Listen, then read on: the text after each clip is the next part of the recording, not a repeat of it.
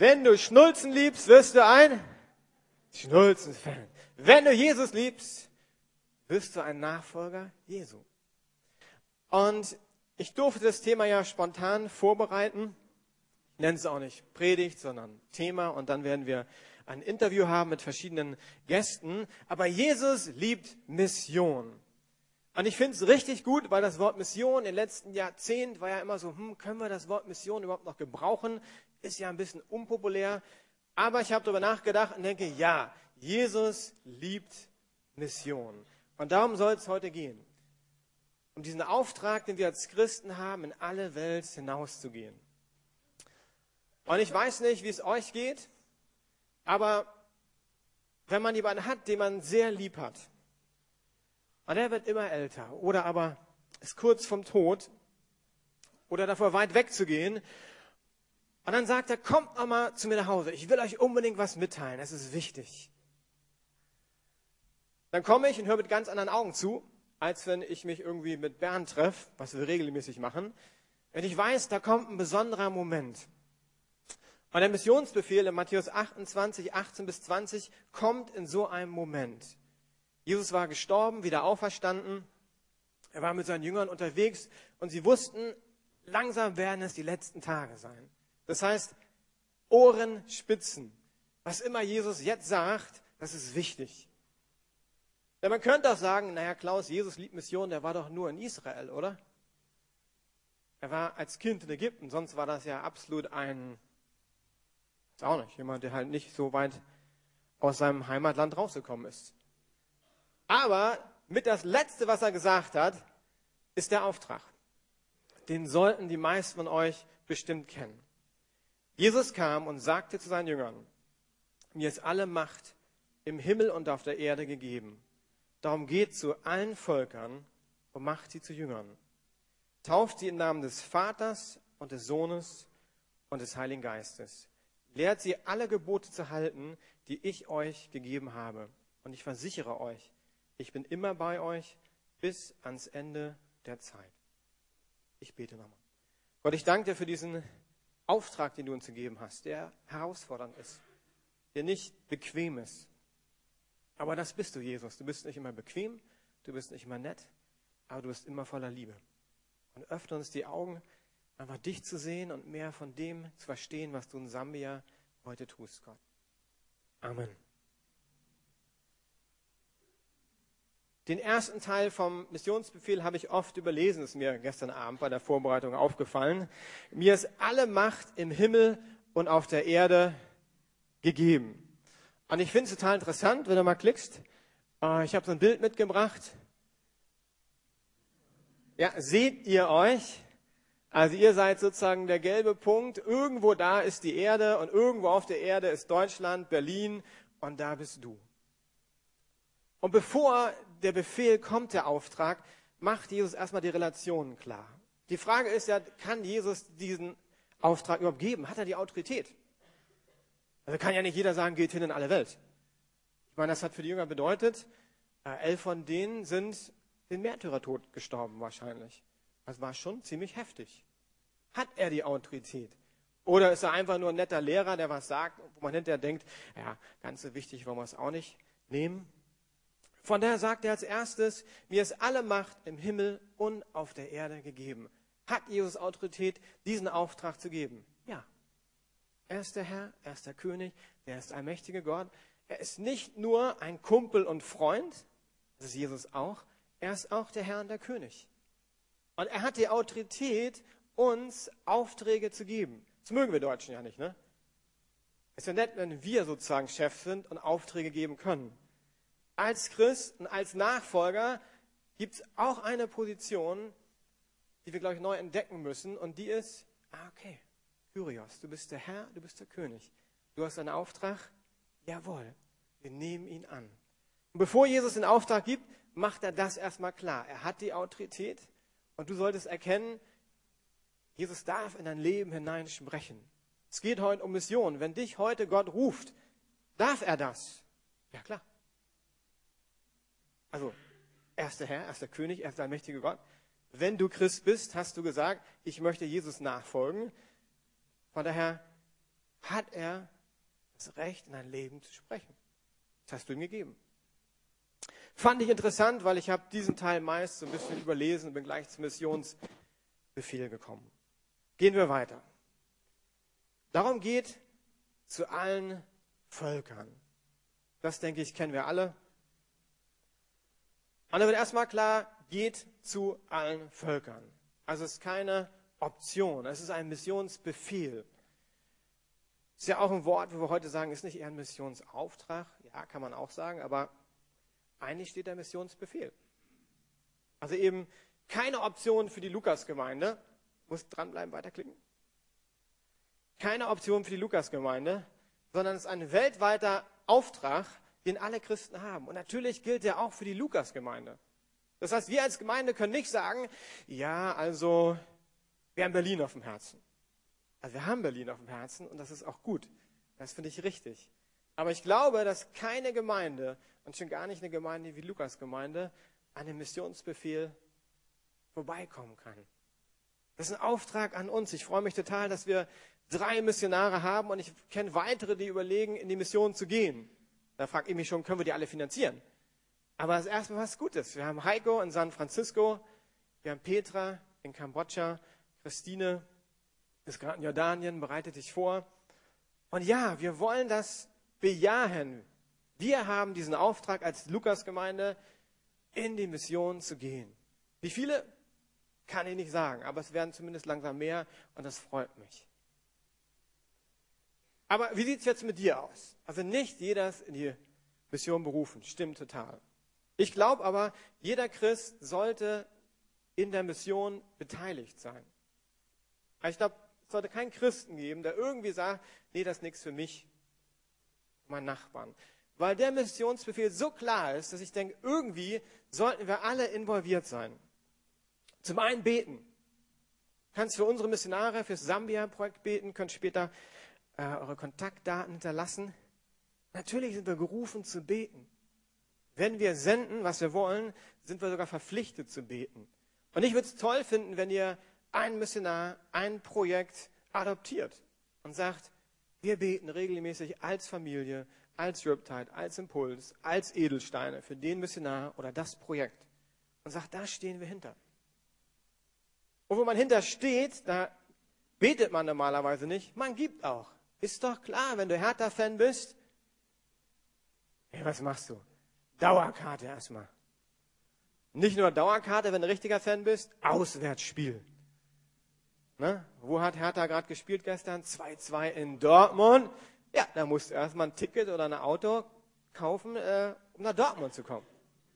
Also nicht Auto kaufen, Ticket kaufen, Auto mieten oder haben. Aber da, wo ich Dinge liebe, bin ich auch bereit zu investieren.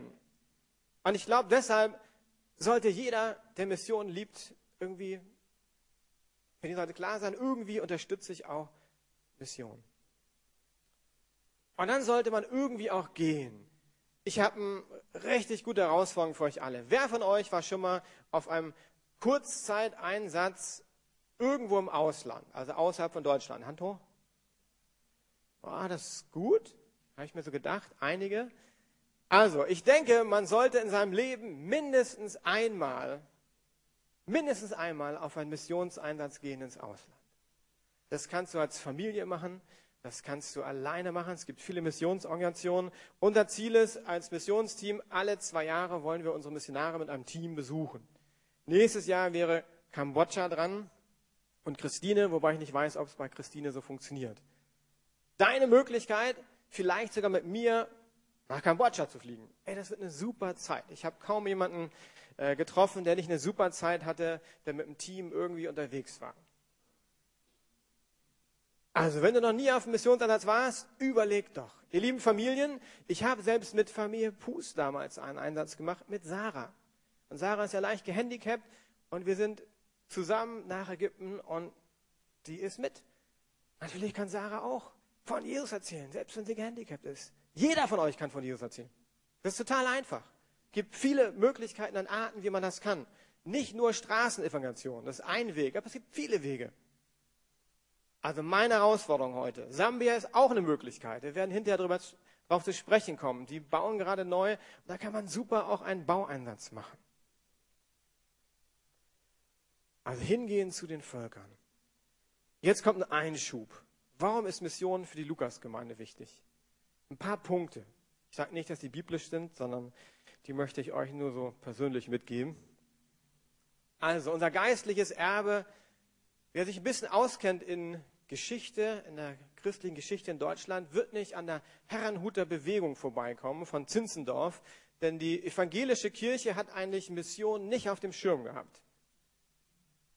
Erst mit Zinzendorf, 1700 noch was, merkt überhaupt die ganze evangelische Bewegung, es gibt mehr als Deutschland. Und aus einem kleinen Dorf in Sachsen sind hunderte Missionare rausgegangen in die ganze Welt. Und aus dem heraus ist eine ganze Bewegung gekommen. Fragst du einen Amerikaner nach Herrnhut, also der sich ein bisschen auskennt, ah ja, okay, das sind die Moravians, heißen die da. Ja, was auch nicht genau die Moravians heißen, aber das ist der Name. Und da ist was aus Deutschland rausgekommen, was die ganze Welt sieht. Bei uns haben es viele vergessen. Wo ich sage, ja genau, ich glaube, wir Deutsche haben auch einen Ruf in die Mission. Gott hat uns viele Gaben gegeben. Es geht aber auch darum, den Segen, den wir empfangen haben, weiterzugeben. Den finanziellen Segen. Ich war ähm, leicht geschockt, als ich gestern Abend nochmal gegoogelt habe, welche Länder schicken denn am meisten Missionare raus, wenn man pro Kopf anguckt. Und ich hätte es nicht geglaubt, aber Christianity Today große amerikanische Zeitschrift, die palästinensischen Christen. Werdet ihr darauf gekommen? Ich nicht. Danach kommt irgendwie Irland und andere Länder, die auch nicht so bekannt sind. Also wir sind nicht in den ersten fünf, kann ich euch sagen. Mehr konnte ich so schnell gestern nicht rausfinden. Und hey, wir sind finanziell gesegnet. Gehälter steigen, vielleicht langsamer als du dir wünscht, aber sie steigen.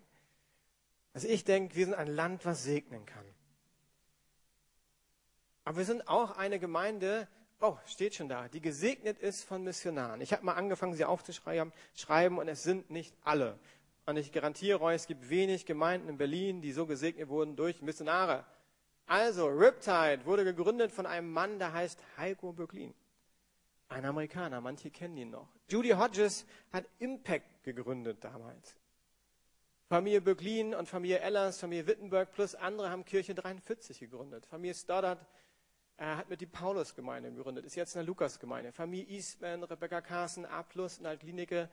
Äh, Familie Newbrander, damals Philippus-Gemeinde. Paul Clarkson ist jetzt noch eine Jakob-Gemeinde. Cody macht mit dem Alpha-Kurs. Und ich weiß, ich habe auch noch welche vergessen. Guckt euch mal die Liste an. Das sind Gemeinden. Ja, es fehlen noch mehr. Ich habe jetzt einfach ein paar genommen und ETC bedeutet Punkt. Äh, da gibt's noch mehr. Ich will euch nur vor Augen führen, wir als Gemeinde sind unheimlich gesegnet durch andere Gemeinden, die sagen, wir nehmen den Missionsauftrag wahr. Dass ich beschämt werde und sage, also wir als Lukas-Gemeinde, definitiv. Wir haben den Segen erlebt. Und wer den Segen erlebt, soll den Segen weitergeben. Von daher denke ich, wir sind gerufen. Ich empfinde auch mitten in einer selbstbezogenen Welt, den Fokus nach außen richten. Wir kennen ja die nationalen Gedanken, die überall auf der Welt sprießen, aber Gott ist ein Gott der Nationen. Gott ist nicht ein Gott einer Nation. Das heißt, ich empfinde das als so wichtig, dass wir nach außen gucken, dass wir schauen, was tut Gott in anderen Ländern, wo können wir unterstützen, wo können wir helfen, weil wir eine große Familie sind. In Boltenhagen oder als Lukasgemeinde sind wir vielleicht ein kleiner Stamm von einem riesigen Volk, das auf der ganzen Welt unterwegs ist. Und ich möchte als Pastor, dass wir uns nach außen richten. Und ich persönlich glaube auch, dass wir geistlich gesund bleiben, wenn wir Mission unterstützen. Dass es ein gesunder Kreislauf ist. Wir geben, wir senden. In unserem Fall, wir empfangen wiederum Missionare. Wir geben, wir senden, wir empfangen. Das ist total gut. Was ist dann der Auftrag, wenn wir in der Mission sind? Natürlich sind die amerikanischen Missionare bei uns und die wissen, dass der Auftrag auch für uns. Machet sie zu Jüngern. Riesenproblem, wenn wir die christliche Geschichte angucken, dass wir das nicht verstanden haben. Was heißt denn das, dieses zu Jüngern machen? Kannst du gleich für dich einsetzen, bist du zu einem Jünger gemacht worden. Also ein Jünger kann man wie folgt definieren. Ein Jünger ist ein Christ, der entschlossen ist, Jesus nachzufolgen und den Wunsch hat, von ihm zu lernen und seinem Beispiel gemäß zu leben. Jüngerschaft ist der Prozess, in dessen Verlauf ein Jünger in Christusähnlichkeit wächst und zu Christusähnlichkeit geschult wird. Und das Ganze ist ein lebenslanger Prozess. Darum geht es. In Berlin, in Kambodscha, in San Francisco, in Jordanien, in Sambia. Es geht nicht darum, Christen zu produzieren. Es geht nicht darum, Megagemeinden zu gründen, sondern es geht darum, uns als Lukas-Gemeinde, das sollte jeder Gemeinde auf der Welt zu sein, Jünger zu werden, Nachfolger Christi. Das habe ich ganz am Anfang gesagt. Bist du Nachfolger Christi? Oder bist du mehr ein Fan? Fan geht ins Stadion und jubelt, yeah, yeah, yeah, yeah. Und äh, zu Hause haben die ihm aber nichts mehr zu sagen. Ne? Also er kann schön differenzieren. Das sind sozusagen meine Helden, aber jetzt persönlich dürfen die mir nichts sagen. Bei Jesus ist anders. Wenn du Nachfolger bist, dann sollst du hoffentlich auch im Gottesdienst begeistert applaudieren und für Jesus singen. Aber wenn du nach Hause gehst, ist Jesus genauso dein Herr. Da gibt es einen feinen Unterschied zwischen Fan, nicht einen feinen, einen großen Unterschied zwischen Fan und Nachfolger. Und das ist das, wozu Gott uns ruft. Und ich soll eine Andacht halten, wo muss ich aufpassen, nicht zu predigen. Aber wir können das Dritte Reich nehmen. Wo waren da die Christen, die aufgestanden sind? Wo waren sie? Ich glaube, wir haben keine Nachfolger gehabt in Deutschland. Wir haben viele Christen gehabt. Aber nicht Menschen, die gesagt haben, hey, ich möchte Jesus um jeden Preis nachfolgen. Und Bonhoeffer, der hat das entdeckt. Der hat in der evangelischen Kirche angefangen oder im Rahmen der evangelischen Kirche Jünger zu schulen, Pastoren zu schulen. Müsste mal nachlesen, total interessant. Er hat so einen Gutshof gehabt, irgendwie in Ostpreußen-Pommern, hat seine Leute da hineingezogen, Lebensgemeinschaft gegründet, weil er wusste, ich möchte Nachfolger produzieren, ist ein blödes Wort, Nachfolger prägen, ist ein besseres Wort. Und das begeistert mich, und das ist die Brücke mit zum Sambia-Projekt, bei dem Projekt in Sambia. Dass da nicht nur darum geht, Leuten und Kindern zu helfen, sondern da ist eine Vision. Wir wollen einem Land helfen. Natürlich ist es gut, praktisch zu helfen, aber wir wollen auch wirklich Jünger entwickeln. Und deshalb freue ich mich, dass wir gleich äh, mehr von dem Projekt hören. Aber Jesus schließt ab mit diesem einfachen Versprechen, ich bin immer bei euch. Und ich glaube, für die Jünger war es total wichtig, denn wenn du irgendwann dann draußen bist und Dinge erlebst, wo du denkst, was ist denn das?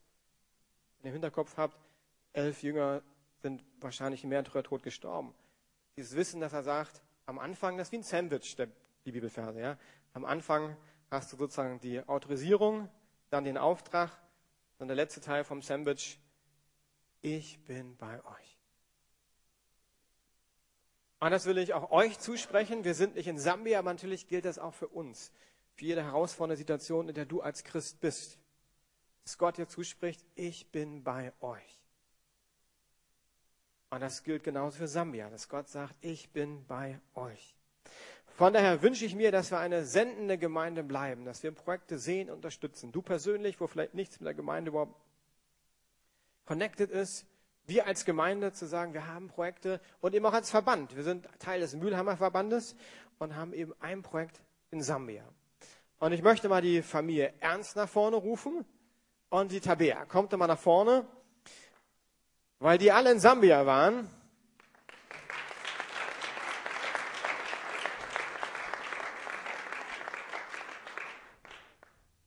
Genau, jetzt können wir wieder näher ranrutschen. Ich habe es nur weggerutscht, damit ich ein bisschen Platz habe. So, warte, David kommt noch. Manchmal trifft es ja auch irgendwie äh, Familien und äh, Freundinnen dann auch noch. Ähm, aber es war noch mehr in Sambia. Ich weiß nicht, ob Yashi da ist. Yashi war auch in Sambia. MC war im zweiten Jahr in Sambia. Noah ist auch da, wo immer ist. Du warst auch in Sambia. Ich nehme euch einfach, weil euch kenne ich gut ist dann einfacher zu interviewen. Ich habe nicht viel Vorbereitungszeit gehabt, Freunde. Äh, Tabea, du warst ein Jahr da, hast ein FSJ gemacht. David war auch ein Jahr da, plus nochmal jetzt ein Praktikum von deiner Uni. Und ihr als Familie habt einfach so persönlichen Einsatz gemacht, zwei Wochen. Davon berichtet ihr nach dem Gottesdienst. Wer mehr wissen möchte, da war ein echt interessanter Familieneinsatz in der Schule. Ich starte mal mit der Frage an Tabea und David. Könnt ihr uns das Land Sambia vorstellen? Ihr habt ein Jahr und du noch länger da gelebt. Ein ähm, paar Daten. Was macht Sambia aus? Also ich habe in der spontanen Vorbereitung auch erstmal noch mal schnell Wikipedia geöffnet. Ach, da seht ihr auch ein Bild von Wikipedia, glaube ich, und sag mal ganz schnell die Randfakten, die ja doch auch interessant ist. Also Sambia ist im Süden von Afrika. Ähm, doppelt so groß wie Deutschland von der Fläche, hat trotzdem nur offiziell 17 Millionen Einwohner. Sehr viel weniger als Deutschland, aber ich betone das offiziell, weil man, ja, glaube ich, nicht wirklich alle Menschen da mitzählt, die in den Compounds leben. Sambia ist so vom Aufbau, würde ich sagen, was ich erlebt habe, viel so, dass man, es gibt schon auch einige recht große Städte inzwischen, aber die meisten Menschen leben wirklich um die großen Städte rum, in den Armenvierteln, in den Compounds außen, ähm, in recht armen Zuständen. Ich glaube, man sagt über Sambia immer, es ist keine Hungersnot, die sie dort leben, sondern ähm, sie leben in Mangelernährung. Lieblingsessen und tägliches Essen ist in Shima, der Maisbrei, den man in dem Video auch schon gesehen hat. Ähm, gerade Claudia als Ärztin hat, da haben wir auch schon mehrmals drüber geredet, nicht besonders nah, reichhaltig, also äh, mangelernährt und das sieht man auch den Menschen und den Kindern an. Ähm, ich glaube, der Durchschnitt einer Familie an Kindergeburten ist sechs Kinder. Das heißt, das merkt man auch, wenn man da durch das Land läuft. Einfach sehr, sehr viele junge Menschen, viele kleine Kinder, viele ähm, auch kleine Kinder, die sich um andere kleine Kinder kümmern, weil die Mama und die Eltern das nicht wirklich machen können. Ähm, ist auch ein bisschen erschreckend manchmal, wenn man so ein siebenjähriges, sechsjähriges Kind sieht, was dann ein zweijähriges Kind auf dem Rücken rumträgt. Aber Genau, sehr großer Familienzusammenhalt, ähm, oft große Familien, die zusammen in kleinen Häusern wohnen, gerade in den Compounds. Und ja, Landessprache eigentlich Englisch, ursprünglich eine britische Kolonie. Wir haben 1964 dann die Unabhängigkeit bekommen, also nicht so lange her. Noch was zu ergänzen? Ja, also das waren jetzt die harten Fakten. Ähm, vielleicht noch ein paar weiche bisschen was zum Fühlen. Also von der Lebenskultur oder vom Gefühl her würde ich sagen, es ist so, wie man sich vielleicht so ein bisschen erträumt, wenn man so nach Afrika denkt und so, oh, Afrika richtig cool, dann ist es schon so dieses sehr herzliche und sehr, ähm, also man merkt, dass die Gruppe wichtiger ist als der Einzelne, dass ähm, eigentlich alles in Gruppen gemacht wird, also auch Leute nie irgendwie alleine zu Hause sitzen würden, sondern immer draußen sind, immer irgendwie unterwegs und auch irgendwie dann so ein kleiner Lader vorbeikommt mit irgendwie 20 Leuten hinten drauf oder Minibusse rumfahren, wie unsere, vielleicht so von der Größe wie so ein Multivan, wo dann auch irgendwie 25 Leute drin sitzen und so und das macht denen gar nichts aus. Also das finden die sehr, sehr äh, gut, so zusammen unterwegs zu sein und das ist irgendwie ähm, also ein echt starker Gegensatz, würde ich sagen, zu Deutschland so und auch so dieses ähm, Leute sind einfach sehr freundlich und einfach sehr zuvorkommend. Ähm, genau. Also so vom, vom, vom, äh, vom Gefühl, vom, wenn man sie kennenlernt. So. Ähm, ja, und es ist sehr warm. Wie man sich vielleicht auch vorstellen kann, gerade jetzt ist äh, so die sehr heiße Zeit. Es gibt so drei Jahreszeiten, das ist ein bisschen anders als bei uns. Es gibt eine sehr heiße Zeit, die bis jetzt so Dezember geht. Dann gibt es eine Regenzeit, so drei Monate etwa, wo es halt immer wieder richtig heftig runterkommt und alles überschwemmt ist so und dann manchmal auch zwischendurch trocken ist, aber da kann halt dann ähm, das, also wir hatten auch tatsächlich, als ich mit Noah da war in unserem Jahr, haben wir einen ähm, Tag von dem Präsidenten quasi, haben alle frei bekommen, um für diese Regenzeit zu beten, weil die so wichtig ist für das Land. Weil Wasser einfach ähm, ja, extrem wichtig ist für die Ernten und für auch die Flüsse, dass die voll sind, dass die, ähm, ähm die glaube, die haben so Wasserkraftwerke und sowas, also für Strom und sowas ist es auch extrem wichtig. Also Wasser ist super, super wichtig. so wichtig, dass man dafür einen Tag frei bekommt, um zum Beten. Ähm, und dann gibt es danach noch eine, eine kühle Trockenzeit. Die ist eigentlich sehr gut, wenn man da mal hin will. Ähm, so April, Mai, so die Zeit, da ist es schon noch schön warm, so 25 Grad, ähm, aber es regnet nicht mehr. Und da ist alles grün. Das ist auch echt, also wenn man hinkommt, so als Kurzi im, im August, denkt man so, das ist das trockenste Land aller Zeiten so, ist so alles richtig braun. Und dann nach der Regenzeit ist alles so grün und man sieht so, wie alles aufblüht und es ist echt richtig schön. Also am Anfang denkt man vielleicht so, oh, ist ein trockenes Land, So, und dann ähm, nach der Regenzeit denkt man, das ist echt ein extrem schönes Land. Also kann ich auf jeden Fall empfehlen, auch wenn man jetzt nicht nur in die Mission will, sondern auch einen Urlaub machen. Jedes Land hat ja seine Eigenart. Ne? Deutschland würde man vielleicht sagen, Schokolade, gut organisiert, äh, Technik, Mercedes. Was würdet ihr so sagen, so Schlagworte, der Einsatz, was macht Sambia aus? Ich kann es nur wiederholen, es sind die Menschen. Es sind, es sind die Menschen, die man sieht. Viele, viele Menschen. Und sehr freundliche, offene, fröhliche, zugewandte Menschen. Volker, was hast du so gesehen? Ich habe so einen Spruch von einem Freund Jasper aus Lusaka, der sagte immer TIA. This is Africa, sagte er. Äh, also das, was wir heute hier erleben, ist äh, TIA, weil wir spontan eben was anderes machen als das, was geplant gewesen ist. Also fühlt euch ganz zu Hause in Afrika gerade. Ähm, und zwar, wir haben manches geplant und, ähm, und du denkst, so läuft es, so, so läuft es in der Regel hier auch in Deutschland, aber in Afrika muss man immer wieder damit rechnen, dass die Dinge eben tatsächlich anders laufen. Am Ende dann doch irgendwie tatsächlich laufen. Sie laufen gut, ja, tatsächlich, äh, aber irgendwie, aber doch nicht so, wie wir uns das als Deutsche manchmal in der Planung vorher vorgestellt haben. Aber eben sehr menschlich, sehr persönlich. Janik, hast du auch irgendwie sowas, was dir aufgefallen ist, so ein Punktsatz? Nein, ist auch in Ordnung. Du musst nicht sagen. Das ist in Ordnung. Tabia, David, ihr wart ja ein Jahr da oder noch länger. Was macht Live Trust für euch aus? Wir haben mal so ein Video gesehen, so eine Einführung. Da gibt es äh, Arbeit mit den Schulkindern. Da gibt es praktische Hilfe für Eltern. Da gibt es das Jonathan-Projekt, wo junge Leute gefördert werden. Was würdet ihr sagen? Was macht Live Trust für euch aus? Also Live Trust, ähm, jetzt haben wir ja alle vielleicht ein kleines Bild, aber ich sage trotzdem einfach nochmal, was es ist. Also letztendlich, viele denken, was ist ein Waisenhaus, aber es ist kein Waisenhaus. Ich will jetzt hiermit dieses Gerücht ein für alle Mal ähm, die Wurzel ziehen. Ähm, es ist ein Schulprojekt für, für, ähm, genau, für Waisenkinder oder hauptsächlich Waisenkinder, das, weil ähm, in Sambia ist es so, dass äh, HIV ein sehr großes Problem ist und viele Kinder haben, äh, von denen sterben halt die Eltern sehr früh. Das bedeutet, dass die Kinder in Familien von meistens Verwandten kommen oder Onkel, Tante oder vielleicht auch Bekannten und dann vielleicht das siebte, achte Kind sind oder so. Und dann ist natürlich kein Geld da, um das Kind zur Schule zu schicken, was bedeutet, dass das Kind zu Hause bleibt, arbeitet und nie irgendeine Chance hat, irgendwie mal ähm, da rauszukommen oder mal was, was anderes zu sehen. Und da setzt eigentlich Life Trust an und sagt, wir wollen, ähm, also mit Geld von Pateneltern aus Deutschland wollen wir den Kindern ermöglichen, dass sie zur Schule gehen können, dass sie auch ähm, jeden Monat eine Lebensmittelration bekommen, damit sie nicht zu Hause benachteiligt werden, weil nicht genug Essen da ist und die dann die Ersten sind, die nichts kriegen. Ähm, und so eigentlich sozusagen dafür sorgen, dass Waisenkinder trotzdem die Chance haben, irgendwie ähm, genau mit einer Schulbildung aufzuwachsen. Und darüber hinaus ähm, gibt es im Life Trust auch noch dieses Stipendiatenprogramm, wovon die Rede war.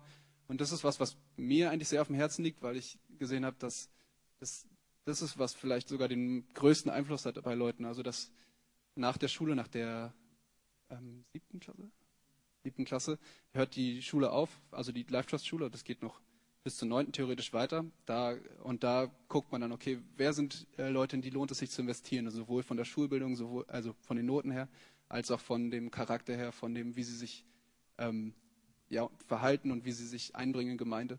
Und ähm, dann werden wirklich sehr in so Auswahlverfahren und Gesprächen Leute rausgesucht, wo man sagt, okay, in die wollen wir investieren. Und die werden dann nochmal quasi in die Oberstufe geschickt und danach dann vielleicht äh, auf die Universität oder halt in eine Lehre. Und mit den Leuten, die heißen halt Jonathan-Leute, nennen wir die halt, weil das Projekt Jonathan heißt, ähm, wo Foster auch eine davon ist. Also wir haben hier eine Samwerin unter uns, ähm, die wir gleich noch kennenlernen. Also dann nehme ich da nichts weg. Aber jedenfalls ist es so, beeindruckend, mit diesen Leuten zu reden, die, wo wirklich, wenn man mit denen redet, die sagen, ey, ich bin in einer drei Quadratmeter Hütte aufgewachsen bei meiner Oma. Ähm, und Life Just hat mir die Chance gegeben, zur Schule zu gehen und dann noch zur Universität vielleicht irgendwie ähm, Medizin zu studieren. Und jetzt habe ich ein völlig anderes Leben vor mir, als eigentlich ähm, quasi mir, was am Anfang vor mir lag. Und ähm, das finde ich sehr, sehr, jedes Mal sehr berührend irgendwie, wenn man sieht, das macht so einen krassen Unterschied bei Leuten, wenn die dieses wenn die diese Chance einfach kriegen, die sie sonst nie hätten. Möchtest du was ergänzen? Ähm, ja, zum einen finde ich irgendwie ganz cool, wie sie so, die haben, also die Vision von Life Trust, ich weiß nicht, Brille, willst du einmal deinen Rücken zeigen? Da steht die drauf. Empower People, Transform Communities. Ähm, danke. cool. ähm, ich finde es cool, wie sie wirklich immer wieder, sie haben auch ein sehr ausführliches, so ein Visions, irgendwie Auftrag sich aufgeschrieben.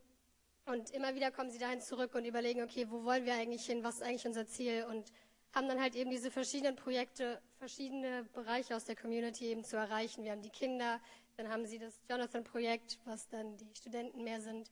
Ähm, es gibt dann, was man in dem Video auch gesehen hat, diese Nähkurse und ähm, Landwirtschaftskurse immer wieder, wo sie dann irgendwie auch die Guardians, die, die Beziehungsberechtigten mit einbeziehen wollen und die älteren Menschen. Und das ist einfach so cool, wie sie irgendwie an verschiedenen Punkten Projekte aufbauen und immer wieder irgendwie Veränderungen stattfindet und einfach also ich habe mit allen möglichen Leuten, die auch in Sambia waren, das gleiche wie ich gemacht habe im Prinzip. Wir haben irgendwie trotzdem alle unterschiedliche Sachen gemacht, weil einfach ständig da was passiert und irgendwie Schritte vorwärts gegangen werden und in neue Richtungen, neue Ideen da sind, immer irgendwie was passiert und Veränderung stattfindet.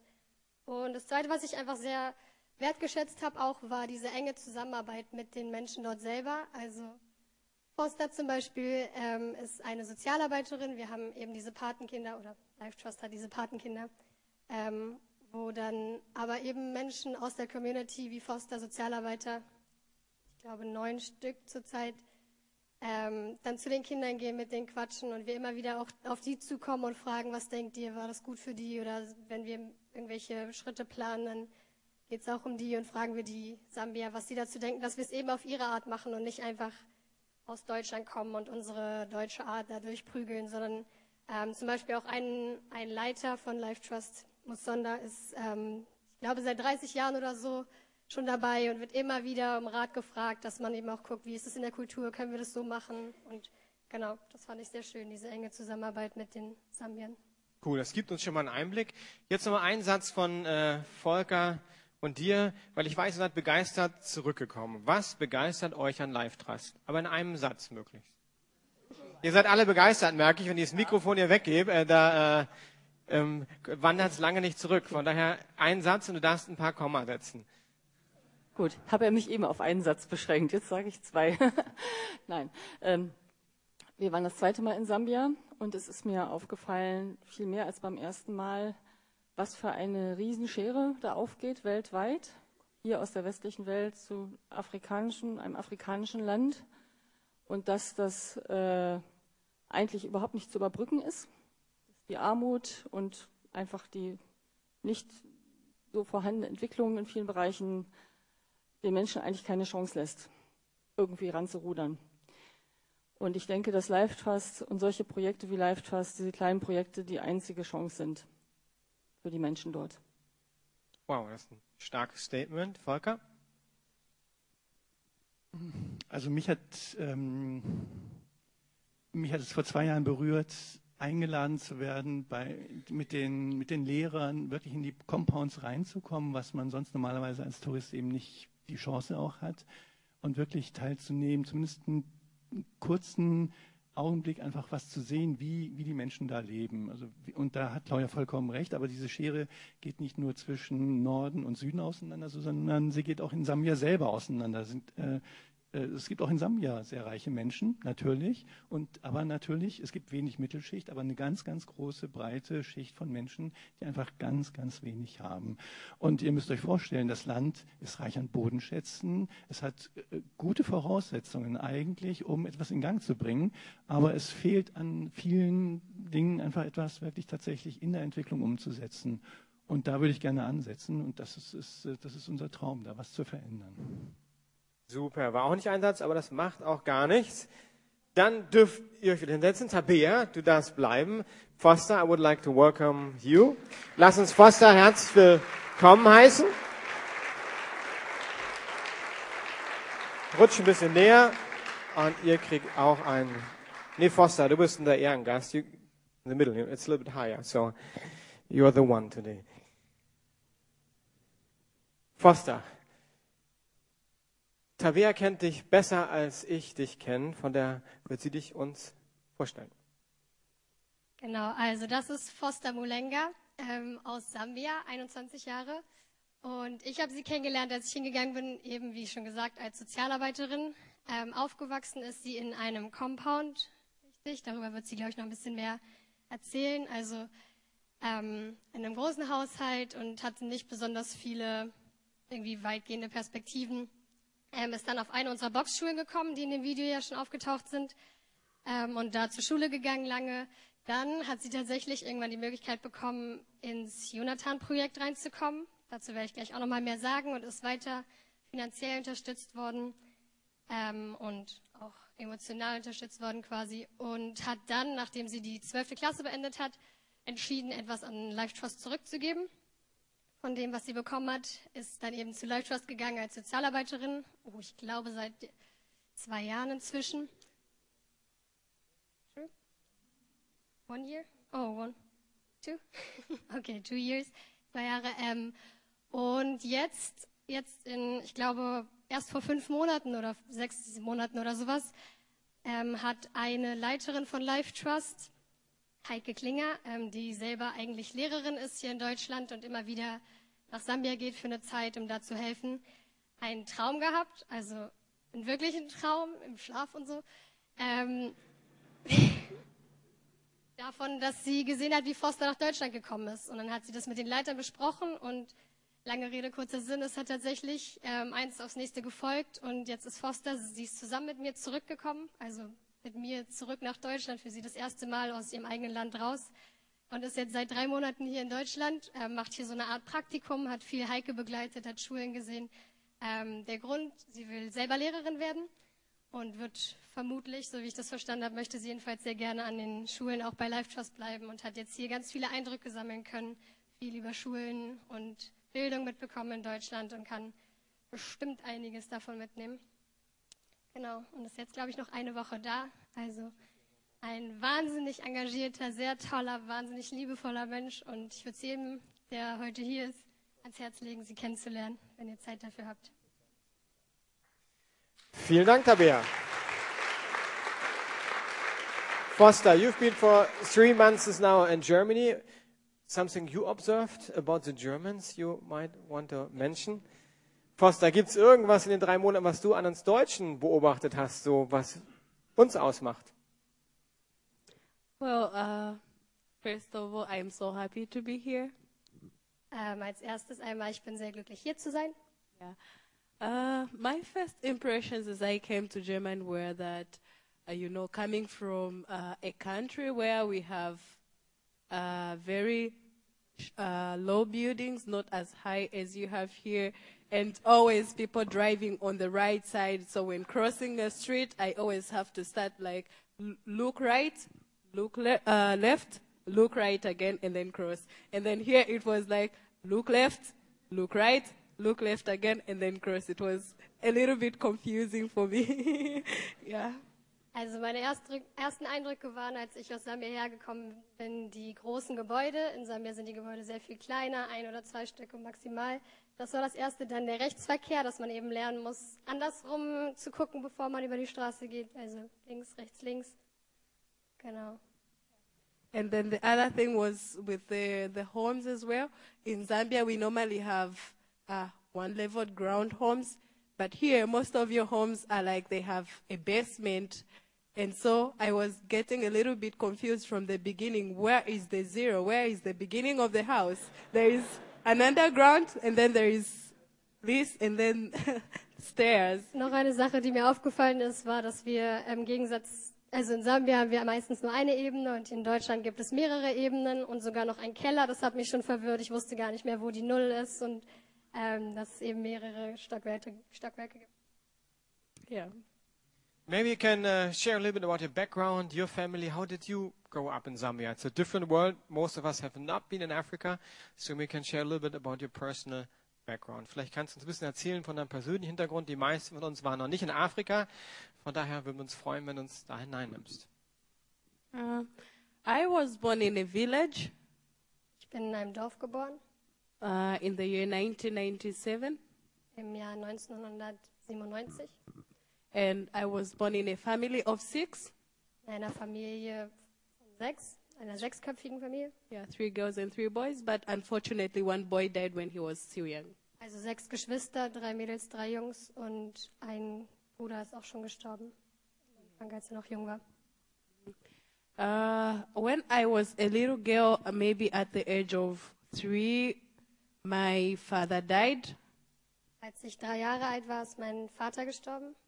I didn't know how he died and what happened. Weiß gar nicht genau, wie es passiert ist was genau los war. And when he died, my mother decided to move from the village into a small city in Zambia. Und nachdem mein Vater gestorben war, sind wir von dem Dorf in ein kleines Städtchen gezogen. Because it was not so easy for her to care for all the five children. So she thought when she goes to a city, she can find something to do that she can earn a little bit of money and support her children. Ähm, weil die Mutter gehofft hat, dass sie, weil sie Schwierigkeiten hatte, sich um all die fünf Kinder zu kümmern und gehofft hat, in dem Städtchen dann etwas verdienen zu können, um sich um die Kinder zu kümmern. It unfortunately happened that in the year 2003, she also fell sick and died.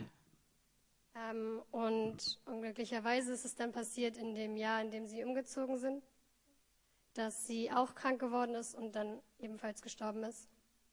And when she died, I was five years old, Damals war ich fünf Jahre alt and there was a little brother of mine. und ich hatte noch einen jüngeren Bruder. Yeah. And so my two sisters and one brother decided, okay, we can survive by ourselves because they were in the age of 16, 17. And so they thought, okay, we will find our way to live. Ähm, und meine älteren Geschwister, zwei Schwestern und ein Bruder, die schon etwa 16, 17 waren, ähm, waren überzeugt davon, dass sie auch alleine irgendwie leben könnten und haben geglaubt, dass sie das Geld zusammenkriegen können. On the contrary, for we, the, the smallest ones, my mother's young brother decided to take us with him into another small city. Ähm, dann hat aber der Bruder von ihrer Schwester, von ihrer Mama, ähm, also ihr Onkel eigentlich, entschieden, die jüngeren beiden Kinder zu nehmen zu sich und sich um die beiden zu kümmern. And so we moved from the northern small city of Zambia into the central city of Zambia. Sind sie umgezogen in, vom Norden in eine zentrale Stadt in Sambia, Kabul. Yes, Kabwe specifically. yeah. And when we moved there, I we started living with his family. He's married, and by then he only had two children. Und dann hat sie eben bei ihrem Onkel gelebt, der verheiratet war und zwei Kinder hatte. It was not so easy to live there because from the beginning, his wife never wanted that we, the children of his sisters, are living there. Es war keine besonders einfache Zeit, weil die Frau von diesem Onkel ähm, die Kinder nicht so gerne da haben wollte. And since then, I count my uncle to be a hero because he said, These are the children of my sister. I can't watch them suffering, though I don't have money, but I can care for them. Und ähm, bis heute sieht sie ihren Onkel noch als einen Helden an, weil er sich trotzdem um die Kinder seiner Schwester gekümmert hat und auch wenn er nicht viel Geld hat, eben das machen wollte, sich um die beiden zu kümmern. He said to her, "You you have to decide if you want to live here with these children or the children live here, you go out. Und dieser Onkel hat dann eben zu seiner Frau gesagt, du hast die Wahl, entweder du bleibst hier und die Kids, ähm, nee, du bleibst hier und kommst damit klar, dass die Kinder hier leben, oder wenn du das nicht möchtest, dann gehst du. She had no option because she loved her husband, and that made my life very difficult.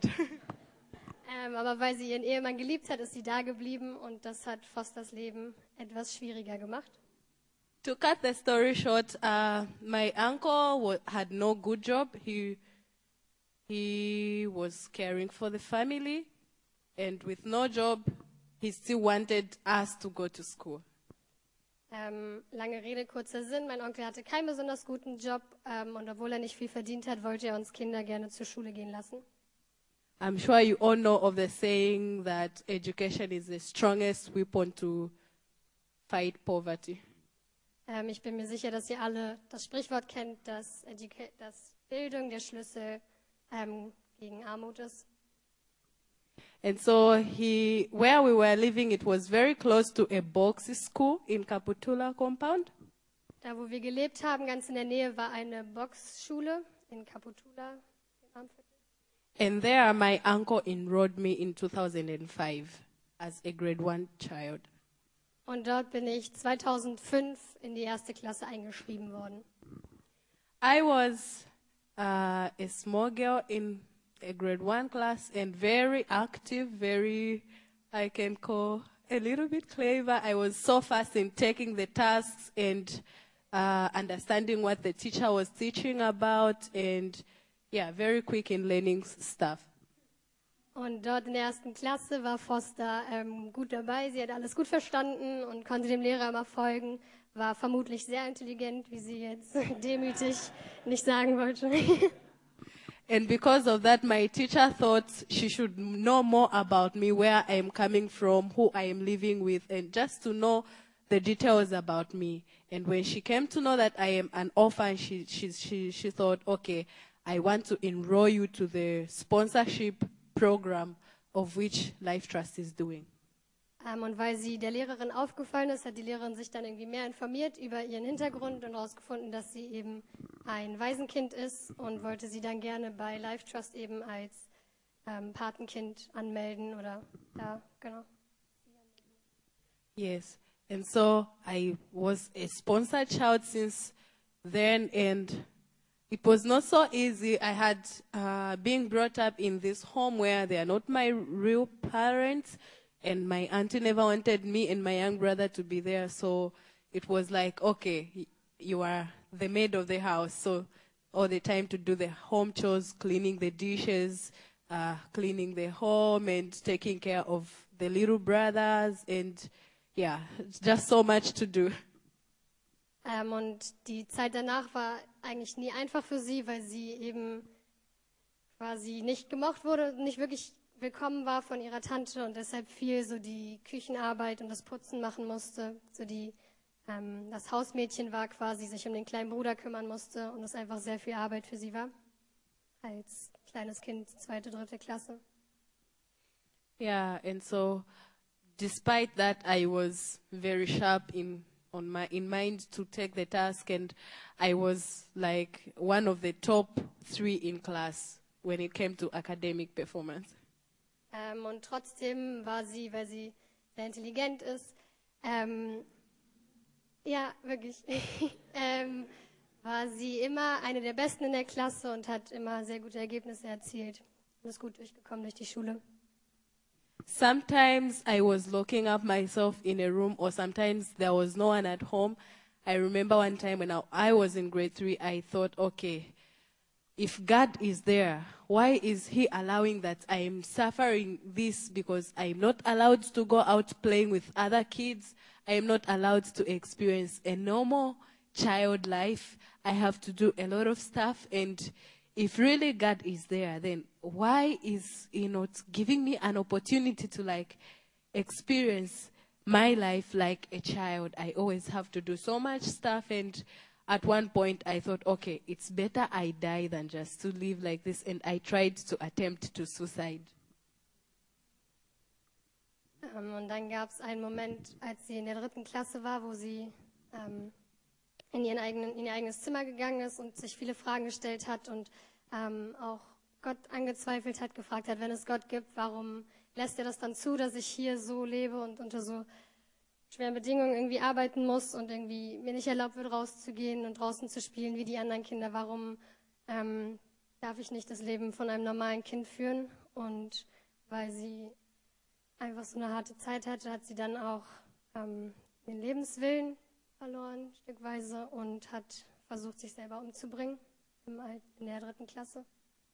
Yeah, but what I remember what happened the day I wanted to commit suicide, I was just alone at home and I got a rope and wanted to tie myself and do something. But as I was trying to do that, there was a knock on the door.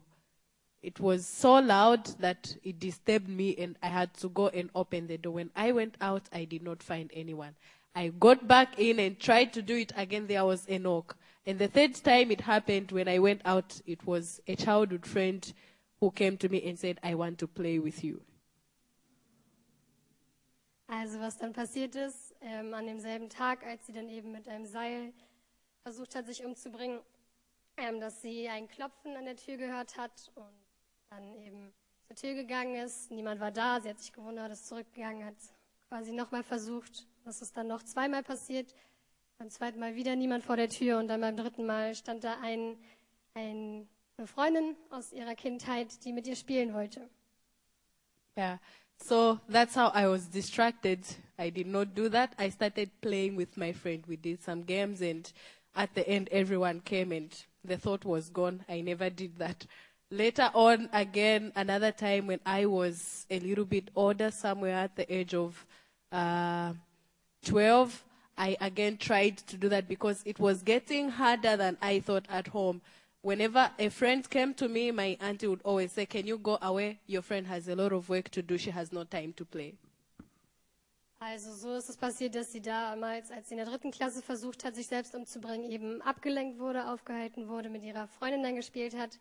Ähm, aber dann später, als sie zwölf Jahre alt war, kam wieder immer so eine Phase, wo sie nochmal sich das Leben nehmen wollte, weil es ähm, immer schwerer geworden ist und ihre Tante eben auch Freunde, die kamen, um mit ihr zu spielen, weggeschickt hat und meinte, nein, Foster hat zu viel zu tun, die kann jetzt nicht spielen. Ähm, und Foster eben dadurch kaum draußen spielen durfte. Despite that, I still was going to church because my uncle and his family, they were going to an Adventist church. So I was going there and was more involved in the children program, the kinder program, yes. And I was still very active and doing a lot of things like reciting poems, reciting memory verses in church, and a very active girl, I should say. Ähm, und trotz allem ist sie ähm, immer in die Gemeinde gegangen, in eine Adventistengemeinde ähm, und hat da im Kinderprogramm auch ganz aktiv teilgenommen, hat Memory Verses, das ist quasi auswendig gelernte Bibelverse, sehr regelmäßig aufgesagt und Gedichte aufgesagt und war da sehr aktiv. And I was uh, a pathfinder in my church. Up to now, I'm still a pathfinder. And uh, I was very, very much involved. And later on, I realized there was a reason as to why God allowed me to experience all the stuff I was experiencing.